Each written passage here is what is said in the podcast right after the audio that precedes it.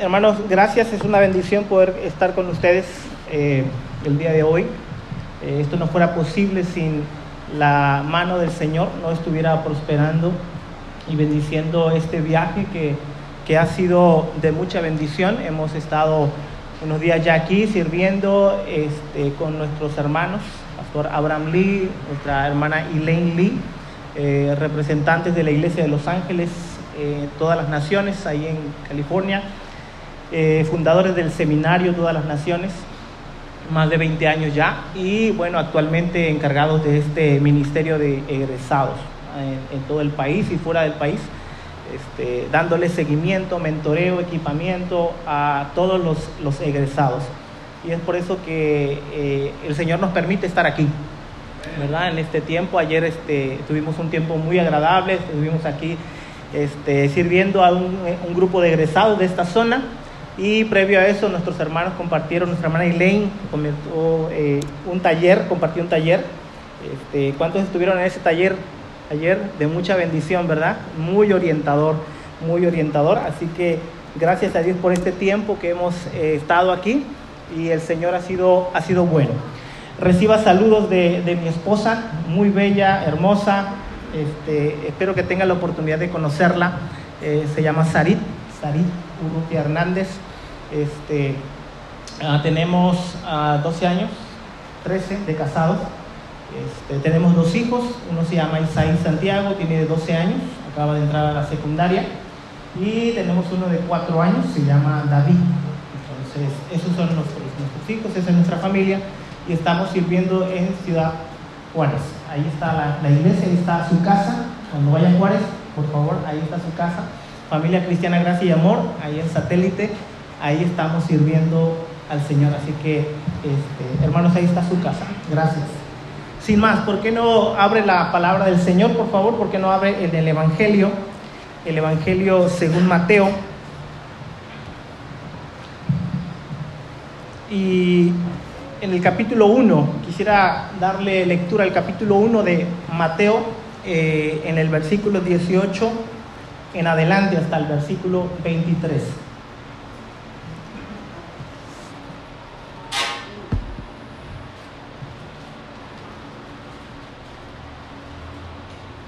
Dice así la, la, palabra del Señor, Evangelio según Mateo, capítulo 1, versículo 18 al 23.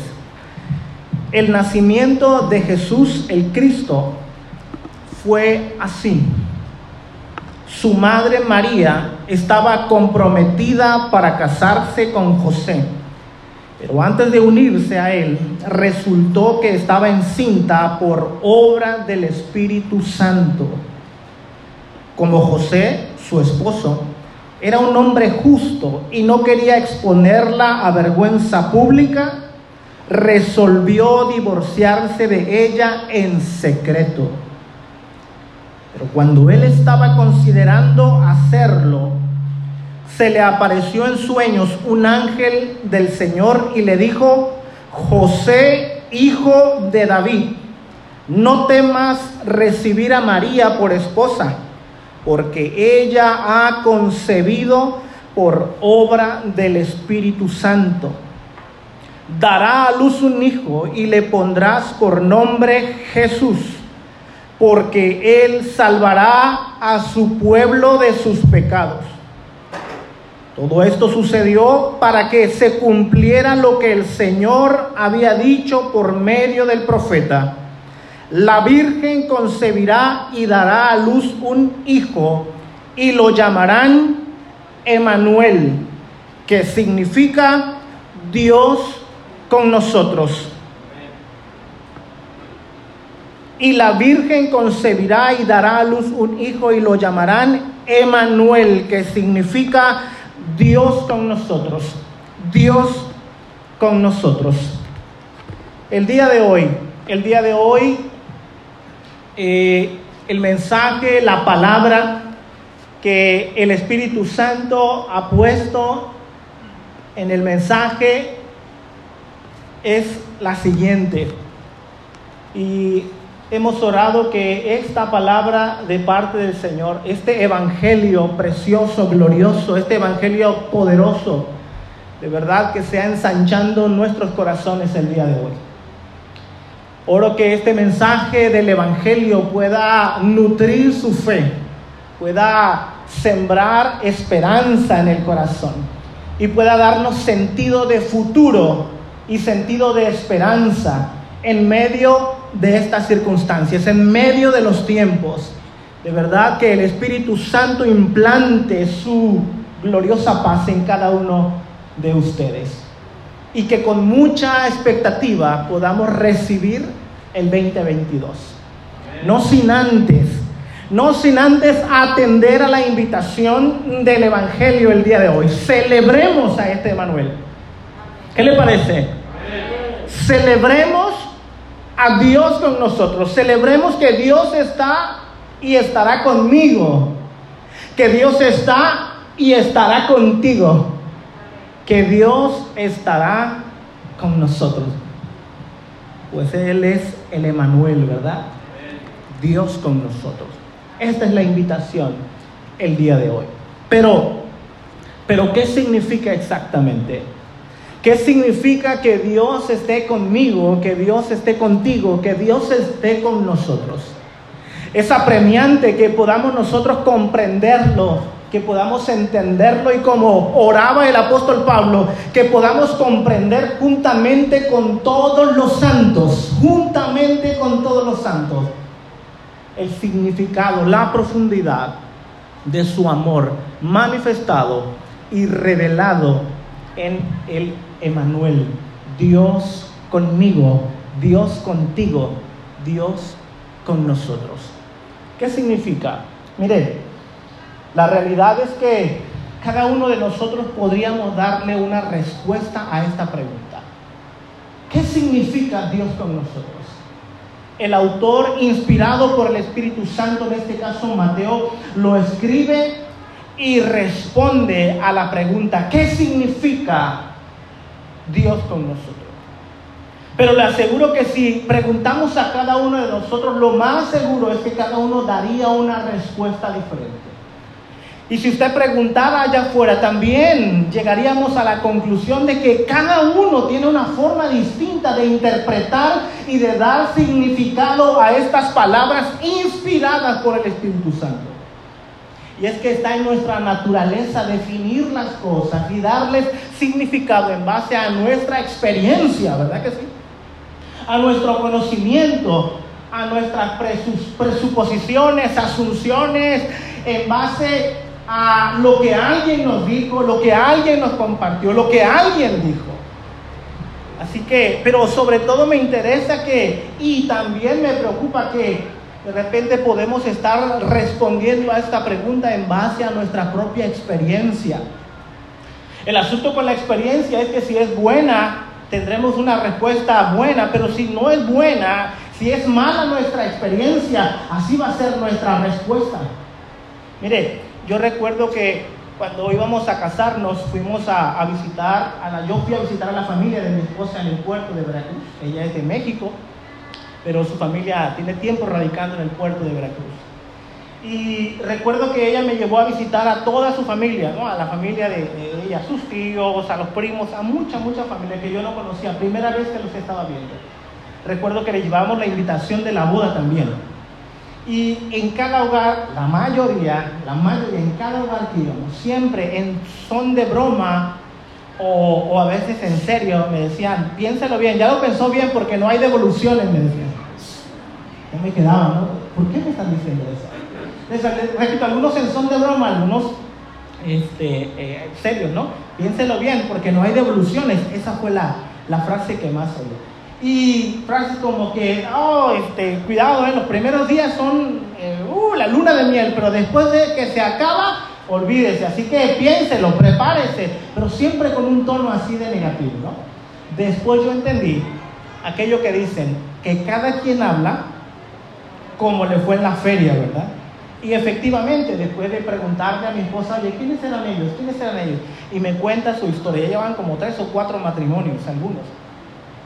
Matrimonios muy frustrados, matrimonios muy rotos, quebrados. Yo dije, ah, ok, eso es verdad. Cada quien habla como le va en la feria.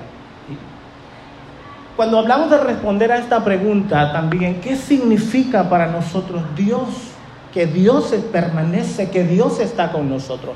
¿Qué significa Emanuel? Y esta es la invitación el día de hoy, ¿verdad? Que lo celebremos más en estas fechas, pero sobre todo que podamos comprender qué significa para nosotros que Dios está y permanece de nuestro lado. Para responder, permítame presentarle tres escenarios rápidamente para que podamos nosotros al final concluir aseverar y ahora sí afirmar con toda certeza que da el Espíritu Santo en la palabra y podamos juntos de verdad decir, yo tengo que celebrarlo de la mejor manera, tengo que celebrar que Dios está conmigo y va a estar conmigo este año que Dios está contigo y va a estar en este año, que Dios está con nosotros en este año. Ha estado y lo va a estar. Mire, el primer escenario, el primer escenario tiene que ver con nosotros, con usted y conmigo. Tiene que ver con lo que hemos experimentado desde el 2019, ¿verdad? Toda esta experiencia y luego eh, cerrando ya este año ¿Cómo ha estado nuestra vida? ¿Qué es lo que ha sucedido a nuestro alrededor? Sin duda esta situación a nivel global, esta pandemia, ha trastocado lo profundo de nuestro ser. Ha conmovido nuestras vidas en todos los aspectos, ¿verdad? La iglesia también ha sido muy tocada por esto, muy lastimada por esto. Seguramente usted ya tiene cifras, ya tiene estadísticas de cómo esta pandemia ha cobrado la vida de tantos y de muchos, ¿verdad? Y también de la iglesia, ¿verdad? Tenemos conocimiento de muchos, muchos, de muchos pastores aquí en México que han perdido la vida. Muchos pastores, muchos pastores, pastoras, siervos de Dios que estaban al frente de la iglesia, que estaban sirviendo con fidelidad, con fuerza, con ánimo, con pasión y muchos murieron. Muchos quedaron allí conectados a un respirador, intentando inhalar la última bocanada de aire. Así perecieron, así murieron más de uno. Esposas que sostuvieron con sus manos la última, ¿verdad? El último aliento de su esposo. Y ahí estuvieron. Unos en casa porque los hospitales no se daban abasto, ¿verdad? Y ahí tenían que atenderlos. ¿Cuántos de estos? Pensemos un momento en lo que ha dejado esta situación. Y ni se diga de cuánta iglesia no quedó sacudida por esto, la muerte de sus pastores de tantos años. Hombres fieles al Evangelio, hombres fieles a la obra, amantes de los hermanos de la iglesia. Y así murieron, así se fueron. Y muchas de las iglesias, si de por sí ya había un déficit de pastores, de siervos del Evangelio, ahora con todo esto mucho más, muchas iglesias se quedaron sin pastores y se desestabilizaron mucho. Y otras cerraron y bueno, ha golpeado mucho esta situación. Iglesias que se han esforzado por la misión de Dios, que han trabajado duro, pero que de repente esta situación también los asaltó. Y fue aquí donde surge otra vez la pregunta, ¿qué significa que Dios está con nosotros? Porque esa es la afirmación, ¿verdad que sí? Esa es la afirmación que Dios está con nosotros, ¿sí o no? Y si Dios es por mí, ¿pero qué significa eso? ¿Qué significa eso? A una esposa de pastor que vio a su esposo fiel en el Evangelio morir así, asfixiado. ¿Me estoy explicando? ¿Qué significa eso? Nosotros tuvimos que responder a esta pregunta también hace un tiempo. Cuando mi esposa fue diagnosticada con eh, insuficiencia renal terminal a raíz del último embarazo. Y de ahí hemodiálisis, de ahí un proceso para trasplante de riñón y yo sé que ustedes escucharon por aquí la historia. Y no dudo que estuvieron orando por nosotros. Pero llegó un momento tan complejo, tan complicado en nuestra vida. Después de cinco operaciones y mi esposa iba empeorando, empeorando, empeorando y yo con ella solos allá en una ciudad también desconocida y nuestros hijos allá en casa, lejos de nosotros. Ya llevábamos casi el año allí, ella internada y yo allí con ella. Y viendo que su situación iba cada vez peor, la llegué a ver en condiciones que aún tengo las imágenes en la mente guardadas. Yo dije, hasta aquí, yo creo que ya, ya no va a salir de aquí. Y de repente en las noches, cuando tenía tiempo, llegaba a la casa, recuerdo aquel cuarto que era, se me hacía inmenso. Y regresaba y lo único que hacía era tirarme en la cama y ponerme así como un niño, Y ponerme a llorar. Y lloraba y no sabía ni qué decir, simplemente lloraba. No podía articular ni siquiera una oración al ver la dimensión de lo que estaba viviendo doliéndome por ver hacia mi esposa, doliéndome por no estar con mis hijos y por todo lo que eso implicaba, ya después de un año de estar ahí y no ver nada. Fue ahí donde otra vez esta pregunta, ¿qué significa para mí que Dios está conmigo? ¿Me estoy explicando? Dar respuesta a esta pregunta, ¿qué significa Emanuel, Dios con nosotros? No es lo mismo el que ha recibido o que ha tenido buenas experiencias, el que ha recibido su casa, su carro, el que está con salud, el que está bien, el que tiene su buen trabajo, el que obtuvo la respuesta de parte de Dios, ¿verdad? Y se alegra y se ha gozado con ella y le ha ido bien. Oh, ¿cómo nos gozamos con eso? Y le aseguro que para estas personas, para estos hermanos muy amados, responder a la pregunta, ¿qué significa que Dios está con nosotros? Le aseguro que ellos van a responder con gozo, con júbilo, con algarabía, ¿verdad que sí? ¡Uh! Dios con nosotros. A esto se refería sin duda el escritor de los Hebreos en el capítulo 11 cuando está haciendo este estudio, ¿verdad? Temático de la fe, ¿no? Pero sabe, me encanta que él dice muchos de estos, muchos de estos Muchos de esos hombres y mujeres de fe conquistaron reinos, ¿verdad? Taparon boca de leones, apagaron fuegos impetuosos. Oh, hicieron prodigios, proezas, cosas grandes y gloriosas, ¿verdad que sí? Hoy nos alegramos con ellos, ¿sí o no? Pero seguimos la lectura y después dice, pero también estos otros que fueron aserrados por la mitad, ¿verdad que sí? ¿Se acuerdan? Que fueron perseguidos a filo de espada y murieron de esta manera. Muchos de ellos anduvieron errantes por el mundo. El mundo no los merecía, no era digno de ellos, pasando hambre, peligros, y murieron así, como mártires. Y de ellos Dios se alegró y se gozó también, y no se avergonzó de llamarlos mis hijos. Y aquí están las dos, ¿verdad? A los que les fue muy bien en base a su experiencia podían decir, oh, esto significa Dios con nosotros. Pero también a los de allá que, ¿cómo interpretaron ellos? Dios está con nosotros cuando ya estaban en su último aliento de vida. ¿Qué significa Emanuel, Dios con nosotros? Segundo escenario. Mire, acompáñeme por favor a Isaías, capítulo 7.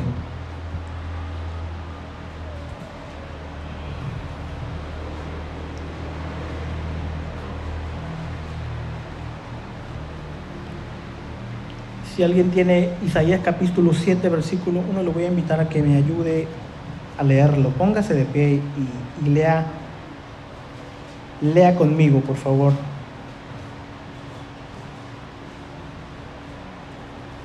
Isaías capítulo 7, versículos 1 al 14. ¿Quién lo tiene?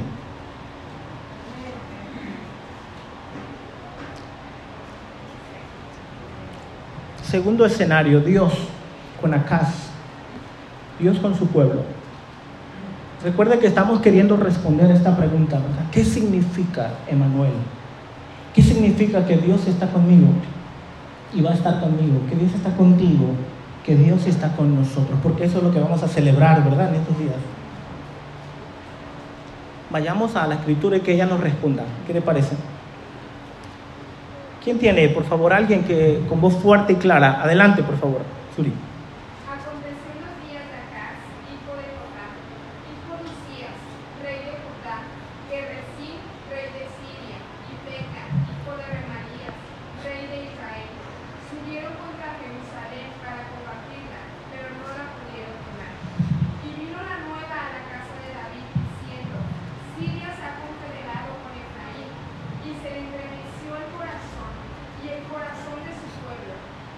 estremecen los árboles del monte a causa del viento. Entonces dijo Jehová a Isaías, sal ahora al encuentro de Acaz, tú y Salcasum, tu hijo, al extremo del acueducto del estanque de arriba, en el camino de la heredad del elevador. Y dile, guarda y repósate, no temas ni se turbe tu corazón a causa de estos dos cabos de tizón que humean por el ardor de la ira de Resí y de Siria y del hijo de Remarías. Ha acordado maligno consejo contra ti el sirio, por Efraín y por el hijo de Remarías, diciendo, vamos contra Judá y aterror, aterroricémosla y repartámosla entre nosotros y pongamos en medio de ella por rey al hijo de Tabé. Por tanto, Jehová el Señor dice así, no subsistirá ni será, porque la cabeza de Siria es Damasco y la cabeza de Damasco Resí. Y dentro de 65 años Efraín será quebrantado hasta dejar de ser pueblo. Y la cabeza de Efraín es Samaria, y la cabeza de Samaria el hijo de Ramarías. Si vosotros no creyereis, de cierto no permaneceréis. Habló también Jehová acá diciendo, Id para ti señal de Jehová tu Dios, demandándola ya sea de abajo en lo profundo o de arriba en lo alto. Y respondió Acaz, no pediré y no tentaré a jugar. Dijo entonces Isaías, oíd ahora, casa de David, ¿os es poco el ser molestos a los hombres, sino que también lo sean a mi Dios? Por tanto, el Señor mismo os dará señal, he aquí que la Virgen concebirá y dará a luz un hijo y llamará su nombre Emmanuel. Emanuel. Gracias. Emanuel, ¿qué significa? Dios con nosotros, ¿verdad? Es por primera vez en este contexto de Isaías que encontramos el nombre Emanuel, que significa Dios con nosotros. Pero ¿qué significó para Acaz? ¿Qué significó para el pueblo que estaba en ese momento, en ese tiempo histórico muy único? ¿Qué significó esto? Ya hemos leído cuál es la situación, ¿verdad? Hay una situación de amenaza, ¿sí o no? De invasión, de guerra, ¿verdad? Acaz, del linaje de David, ¿sí o no? Usted sabe lo que implica eso, lo que significa que sea del linaje de David, ¿verdad? Es importante, es relevante porque Dios tiene un pacto y hizo una promesa con David, ¿verdad que sí? Que no faltaría nunca nadie que se sentara en el trono, ¿sí o no? ¿Verdad? Y que ahí está la promesa y el pacto que Dios hizo con él, ¿verdad? Que lo tomaría como hijo y que su reino sería un reino que no tendría fin, ¿verdad que sí? Sobre él pesa y sobre esa línea pesa esta gran promesa y este pacto. Por eso es importante mencionarlo. Acá es descendiente de David, ahí está, en ese momento histórico está siendo amenazado. Se han aliado dos reinos, ¿no? Para atacarlo, para invadirlo, para infundirle miedo, para infundirle terror, para no solamente invadirlo, sino para quitarlo del trono y poner a alguien en ellos, ¿sí? es decir, hacer su voluntad, ¿sí? Estos reyes, que prevalezcan sus planes y sus designios de ellos. Ellos ya han confabulado, ya han planificado y van a darle este, comienzo y marcha a su plan maquiavélico, ¿no? De invasión y todo lo que implica y lo que significa una invasión como esta, ¿verdad? Destrucción de la ciudad y muertes a más no poder. Y todo lo que implica una invasión y una guerra en todos los niveles y en todas las dimensiones, ¿no? De un pueblo, ¿verdad? De la economía, en, en todas partes. Todo eso que significa. Esa es la amenaza y dice que su corazón de acá se estremeció como los árboles, ¿verdad? Estaba aterrorizado, porque eso es lo que pasa con situaciones amenazantes como esta. Pero es en este momento histórico, en esta situación, que Dios interviene, ¿verdad? Y que por boca del profeta Isaías Dios envía una palabra y le dice, esto es lo que voy a hacer. Aunque estos dos reyes están pensando y confabulando, planificando esto contra ti, vivo yo, dice el Señor, que sus planes no van a prevalecer, ¿verdad que sí? Sus planes no van a prevalecer. Es decir, no se van a llevar a cabo.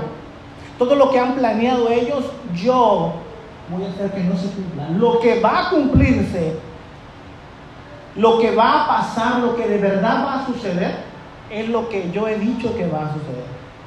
Estos dos pábilos que humean, estas dos naciones, ¿verdad? Israel y Siria, estas dos naciones, y, me encanta cómo le llama pábilos que humean, es decir, como el fuego, ¿verdad? Un pedacito de, de maderita ahí quemada que la saca, la retira del fuego, ya nada más está echando humo, ya se está consumiendo, ¿no? Esta es la imagen, la metáfora que usa para decir, eso es lo que son sus amenazas, ¿me explico?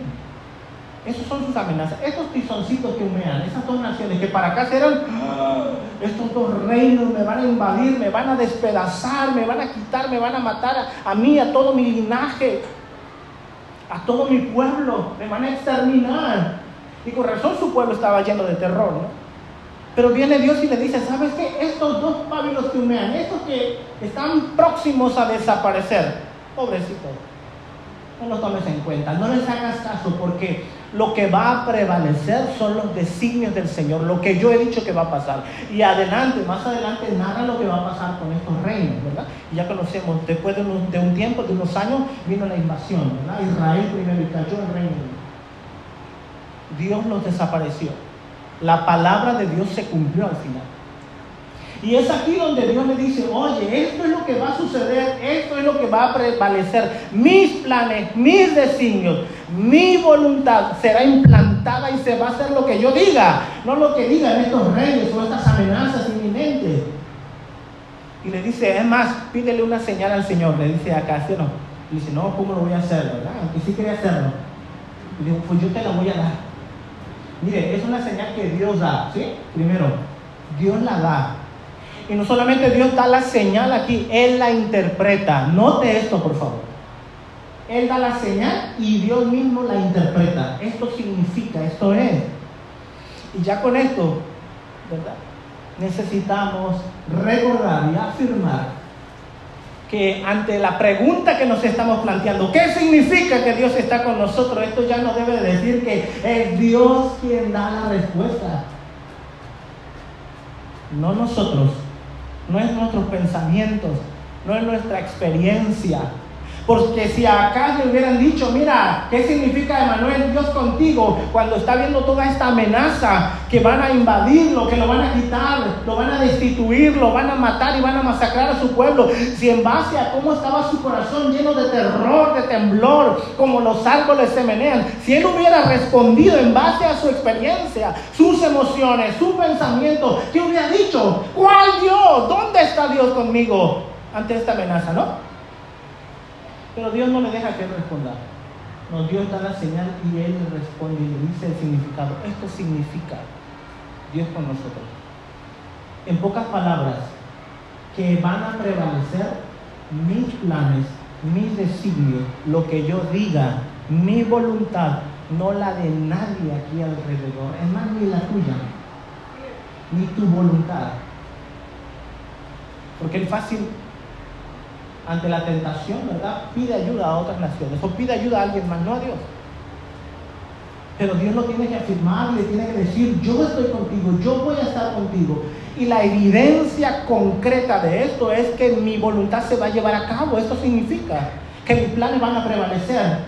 No importa la amenaza que vea la situación, cómo parezca. Cuán amenazante, cuán aterradora sea y cómo te estés sintiendo en tu corazón, con miedo, con incertidumbre, con desesperanza. No importa cómo te estés sintiendo. Lo que importa aquí es lo que tú sabes y conoces y yo te estoy afirmando. Yo estoy aquí para que mis planes prevalezcan, para que se haga mi voluntad y no la de ellos ni la tuya. Otra vez estamos respondiendo a la pregunta, ¿qué significa Emanuel? ¿Verdad que sí? Para celebrarlo.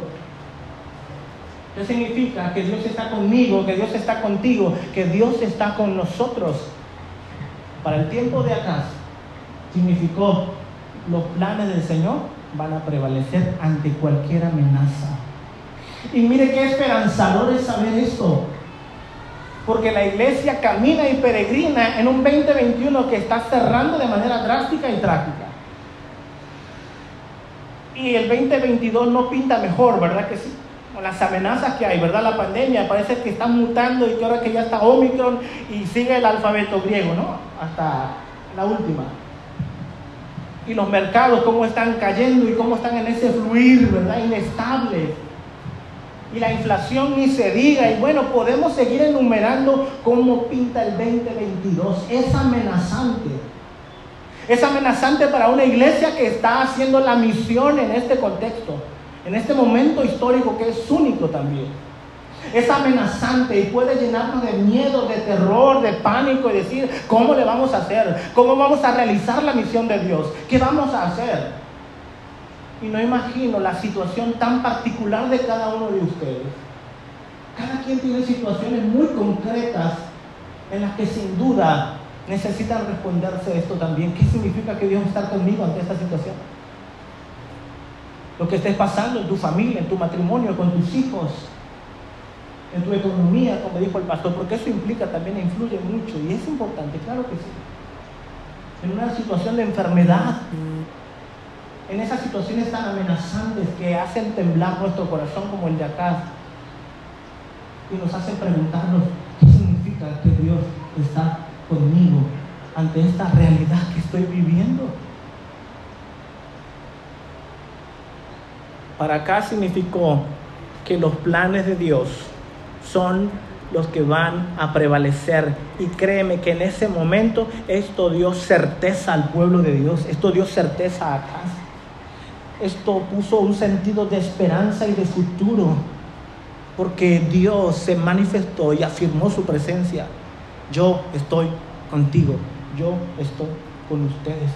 Soy el Emanuel, el Dios con nosotros. Mire, tercer escenario y último.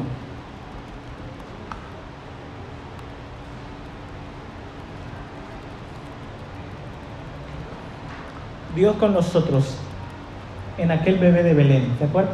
Ya llegamos a nuestro pasaje, ¿verdad? Mateo, el que acabamos de leer al inicio.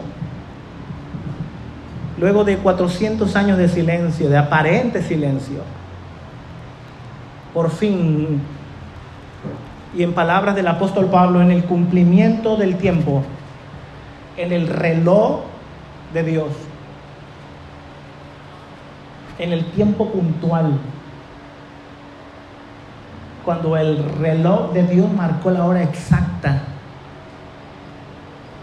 nació su hijo. Nacido de mujer, nacido bajo la ley, en el cumplimiento del tiempo. Luego de tantos años de historia, luego de tantos acontecimientos y luego de tantas situaciones, por fin llegó el momento. Y en palabras del el profeta Isaías, ¿verdad? Y lo que acabamos de leer, los planes del Señor prevalecieron. La voluntad de Dios se implantó y se llevó a cabo en la historia. Ante cualquier amenaza, ante cualquier imperio, cuántos reinos se levantaron, cuántos reyes poderosos, pero Dios implantó su voluntad y se hizo lo que Él dijo que se iba a hacer. Y en el momento indicado, ¡pum! Llegó Dios, bajó, descendió Dios, se encarnó Dios para venir a redimirnos y a salvarnos. En medio de nuestras penumbras y de la más densa oscuridad, dice Lucas, luz resplandeció. La gloria de Dios brilló con tanto fulgor en aquella noche callada en la ciudad de Belén. Dios se manifestó. Y es lo que Mateo ahora nos presenta en su evangelio, en su narrativa, la historia de cómo los planes de Dios prevalecieron hasta el final. Pues Él envió a Jesús como cumplimiento de todas las cosas. Luego de una elaborada genealogía en el capítulo 1 de Mateo, con eso inicia, ¿verdad que sí? También con toda intención de que veamos que verdaderamente Dios estuvo trabajando y presente a lo largo de todas esas generaciones, estuvo presente, las estuvo guardando, las estuvo cuidando. Y mencionando estos eslabones históricos también de gran significado teológico, ¿no? Abraham y David, ¿verdad que sí?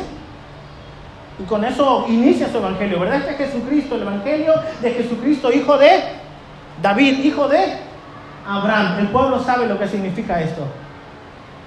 Dios cumplió su promesa, Abraham cumplió la promesa que le hizo a David y aquí la vemos manifestada. Los planes de Dios prevalecieron y aquí está la evidencia concreta. Dios con nosotros en persona. Así que luego de presentarnos eso comienza a relatarnos cómo sucedió el nacimiento del Señor a través de esta virgen, ¿verdad? Y inmediatamente después de que narra esto, cita Mateo, inspirado por el Espíritu Santo, trae a memoria las palabras del profeta Isaías en el capítulo 7 y comienza diciendo, esto sucedió para que se cumpliera lo dicho por el profeta. Y la Virgen concebirá y dará a luz un hijo y llamará su nombre Emanuel, que significa Dios con nosotros. En este momento histórico puntual ya no es una señal meramente, ahora es un cumplimiento. A partir de aquí, Mateo es lo que va a estar insistiendo en su evangelio, en su narrativa. Todo lo que está pasando ha sido fruto y resultado y consecuencia de lo que Dios ha estado haciendo desde el principio, desde la caída. Todo ese plan que Dios estuvo trabajando desde mucho antes y lo ha estado llevando a cabo. Sépase hoy que este es el resultado final, es el clímax y la cumbre de la historia redentora de Dios, donde prevaleció su voluntad, su designio y su soberanía fue implantada y fue vivida, porque Él es Dios. Y no importa lo que diga el mundo y lo que digan las naciones, los reyes, los presidentes, los gobernantes, las experiencias, los virus, las pandemias, no importa. Al final lo que prevalece es lo que el Señor dijo que va a hacer. Esto significa, Emanuel, Dios con nosotros. Y ahora Mateo quiere que nosotros, que la iglesia cuando lee el Evangelio pueda ser afirmada en medio de su situación concreta, de su situación particular y en medio de esta situación a nivel global que estamos viviendo, Mateo quiere afirmarnos y llenarnos de esperanza y decirnos qué significa que Dios está con nosotros. No es ausencia de problemas, no, porque lamentablemente así algunos han interpretado. No es ausencia, ¿verdad?, de situaciones duras, de crisis de malos tiempos, de enfermedad, de muerte. No, no es sinónimo de esto. No es que somos, que estamos cubiertos, ¿verdad? Y que nada nos puede tocar. No, eso no significa que Dios está con nosotros, porque hay quienes los están, lo están afirmando. Oh, no, a ti la pandemia no te puede tocar. Oh, no, a ti el virus no, porque tú, Dios está contigo. Y... ¿Quién dice eso? ¿Dónde dice eso la escritura? Y es por eso que es importante que la iglesia sepa para que el día que esté atravesando por esto pueda permanecer firme, plantada y cimentada en Jesucristo, el Hijo de Dios, Emanuel, Dios con nosotros. Y pueda surgir y pueda levantarse en medio de cualquier situación que esté atravesando y cumpla el propósito por el cual fue puesta allí. Esta es la idea. Y Mateo quiere que afirmarnos otra vez a la iglesia. Dios con nosotros, esto significa. mira, algo hermoso que hace Mateo, entre tantas cosas en su evangelio, es que eh, comienza todo su escrito precisamente con este primer cumplimiento, con esta palabra, ¿no? Esto sucedió para que se cumpliera y significa Dios con nosotros. Mateo capítulo 28, ¿cómo termina? La gran comisión, usted se la sabe, ¿verdad? ¿Cómo termina? ¿Ah? Es la gran comisión, ¿verdad? Y he aquí. Y he aquí que yo estoy con vosotros todos los días hasta el fin del mundo. Maravilloso. Mateo comienza su evangelio diciendo, aquí está Dios con nosotros. Y termina su evangelio diciendo, aquí va a estar Dios contigo, Dios conmigo, Dios con nosotros.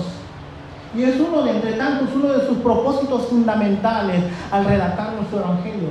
Que la iglesia sepa lo que significa de manera concreta y palpable qué significa que Dios esté con nosotros, que Dios me va a acompañar en todo mi peregrinaje. y que ante la situación que yo pueda estar atravesando como hijo de Dios, como cristiano, que yo pueda siempre caminar y atravesar este valle de sombra sabiendo conmigo y que las situaciones no me dicen qué significa. No, lo, el que me dice es Dios y ya me lo dijo. Y me lo dijo cuando envió a Jesús, nacido de mujer, nacido bajo la ley. Y me lo dijo cuando ese bebé de Belén nació allí en esa noche Ahí Dios respondió, ahí Dios dio la respuesta a nuestra gran interrogante de esta mañana. ¿Qué significa Dios con nosotros? Dios ya nos dijo qué significa. Que sus planes prevalecieron y que Él envió a Jesús para salvación de cada uno de nosotros. Para todo aquel que desee venir en fe y en arrepentimiento y pueda creer que Dios vino y se hizo hombre para morir crucificado, muerto por nuestros pecados, para nuestra salvación, y que resucitó de entre los muertos al tercer día, y que ascendió a los cielos, y que está sentado a la diestra de Dios, y desde allí sigue gobernando y desde allí con toda autoridad, con todo poder que se le fue otorgado, ha enviado a la iglesia a la misión. Y afirmándonos, por supuesto, que Él estará con nosotros en calidad de Señor exaltado, que tiene el dominio de todas las cosas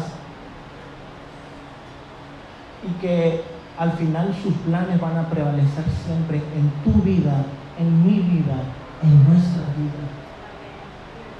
¿Qué significa entonces, Emanuel, Dios con nosotros? Mire, habríamos que leer todo el Evangelio de Mateo. Yo espero que se pueda dar a la tarea de leerlo completito. Porque en esa inclusión que Mateo hace, comenzando con Emanuel, Dios con nosotros, y terminando con Dios con nosotros, en esos capítulos en esos 28 capítulos, Él nos responde y le responde a la iglesia qué significa que Dios está con nosotros. Y otra vez, no para que lo responda yo con mis pensamientos, lo que yo creo, lo que yo pienso, lo que yo siento, porque si de sentir se trata, hermanos, la realidad es que a veces no sentimos que Dios esté con nosotros. ¿Verdad que sí? No lo sentimos, no lo vemos. Y si nos llegamos a guiar por esto, vamos a llegar a la conclusión, Dios no está yo me dejo guiar por la situación que estoy experimentando en el momento, sea enfermedad, sea crisis, sea situaciones difíciles, cualquier situación, si yo respondo en base a lo que estoy pasando, lo más seguro es que voy a concluir, Dios no está. Está ausente, está cruzado de brazos, no está haciendo nada está indiferente a mi sufrimiento o peor aún, me está castigando. Si, no llegó a pasar por la mente. Si no llegó a pasar por la mente. En varias ocasiones recuerdo llegar a ese hospital, a esa sala y, yo llorando, mi esposa era lo único que sabía hacer. Recuerdo que ella me decía, siento que Dios me está castigando. que Pero eso pasa cuando estamos evaluando y dando significado a esto en nuestra propia experiencia, en nuestro pensamiento, en lo que alguien más dijo. Y no respondemos en base al Evangelio, en base a la palabra, en base a la escritura, en base a las palabras inspiradas por el Espíritu Santo que quedaron allí para que cada uno de nosotros la tome, la grabe en su mente y en su corazón y sea afirmado de tal manera que cuando vengan las situaciones y nos golpeen y vengan y nos revuelquen como en las horas de Vallarta, usted de todos modos revolcado y todo, pero diga, Dios está conmigo, Dios está con nosotros. Y lo sé no por lo que me está pasando, lo sé porque Él envió a Jesús. Porque Él ya vino a redimirme, a salvarme completamente y para siempre y asegurarme cielos nuevos, tierra nueva donde mora la justicia. Y no importa si esto se está cayendo a pedazos, llegará el momento en el que esto mortal se va a vestir de inmortalidad y esto corrupto de incorruptibilidad. Ah, esa es la promesa del Evangelio. Eso significa Dios con nosotros. A esto se refería el apóstol Pablo cuando expresó esas bellas palabras, ¿no? Romanos capítulo 8. Por lo tanto, estoy seguro, ¿se acuerdan? Estoy seguro que ni la vida,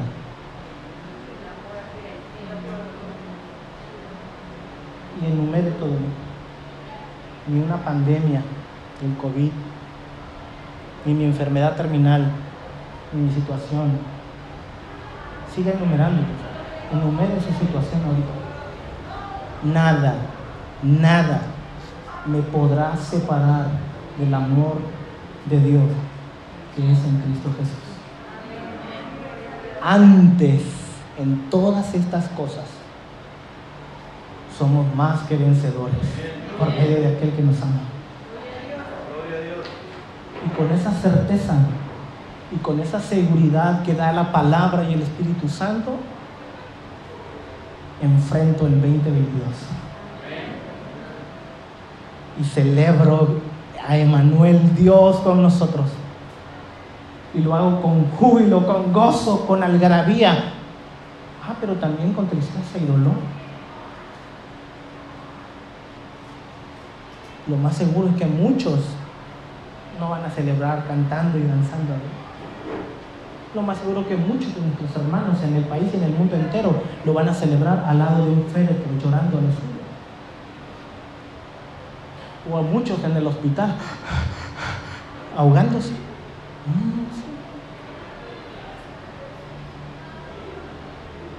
Pero sea como sea, está la certeza inundando sus corazones. Dios está conmigo. Dios está contigo. Dios está con nosotros. Póngase de pie, por favor.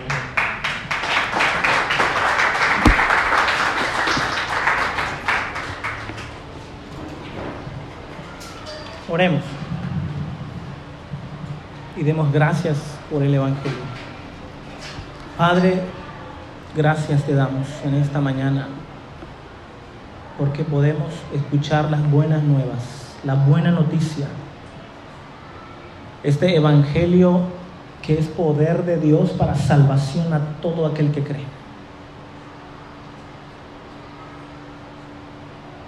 Gracias por tu palabra porque no hay nada que añadirle. Ella es poderosa. Ella discierne los pensamientos y las intenciones de nuestros corazones. Ella nos desnuda, ella nos confronta, ella nos sana, nos anima, nos da esperanza, ella nos da fe. Gracias Señor por habernos recordado esto. Ahora sí, podemos celebrar a Emanuel, Dios con nosotros. Dios conmigo, con cada uno de mis hermanos. Gracias por recordarnos qué significa. Gracias porque das a nuestro corazón certeza,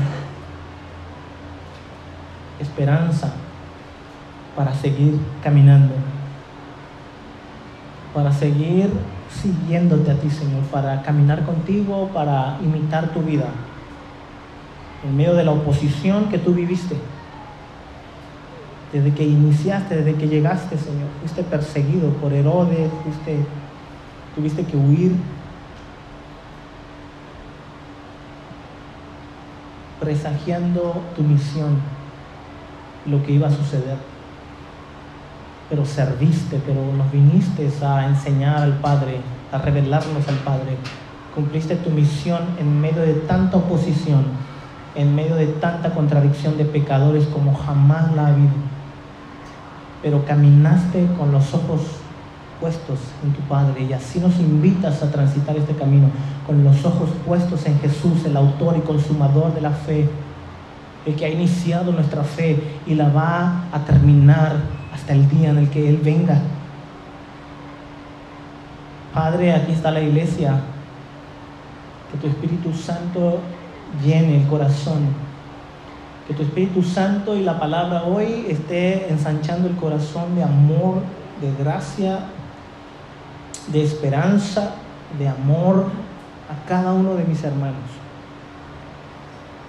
Y que vivan con esta certeza, Señor, en medio de sus tribulaciones, de sus pruebas, pero que caminemos fieles y que sigamos haciendo tu misión, pues a eso nos enviaste, que vayamos y hagamos discípulos, que esta iglesia continúe haciendo discípulos y que sea imparable, que sea imparable para tu gloria, para tu alabanza, para tu exaltación. Y ninguno de mis hermanos, Señor, se quede en el camino y que perseveren con fe, con esperanza hasta el fin.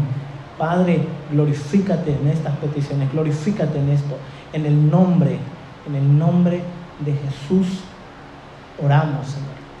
Amén y amén. Gracias, hermanos, por su atención. Les amo, gracias.